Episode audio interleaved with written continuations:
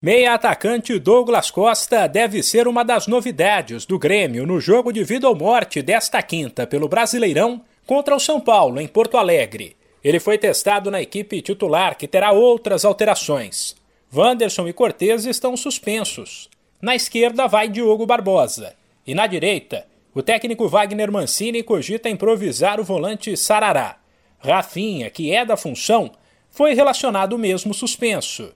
Isso porque o Grêmio, quando fechou a lista, aguardava a resposta de pedido de efeito suspensivo.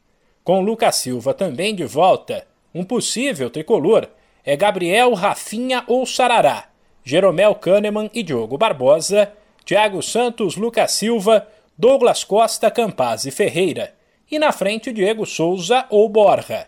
A situação do Grêmio é desesperadora há bastante tempo mas depois de várias tentativas frustradas de escapar da degola, o fracasso pode ser consumado nesta rodada. O duelo com o tricolor paulista começa às 8 da noite, no horário de Brasília. Quando entrar em campo, o Grêmio já saberá o resultado do jogo entre Bahia e Atlético Mineiro, que será às 6. Se der Bahia, a situação do Imortal será a seguinte: ou vence o São Paulo, ou estará rebaixado. E mesmo se o Bahia perder para o Galo, uma derrota do Grêmio deixará o time gaúcho com chances de cair na sexta-feira, caso o Atlético Paranaense empate ou vença o Cuiabá. De São Paulo, Humberto Ferretti.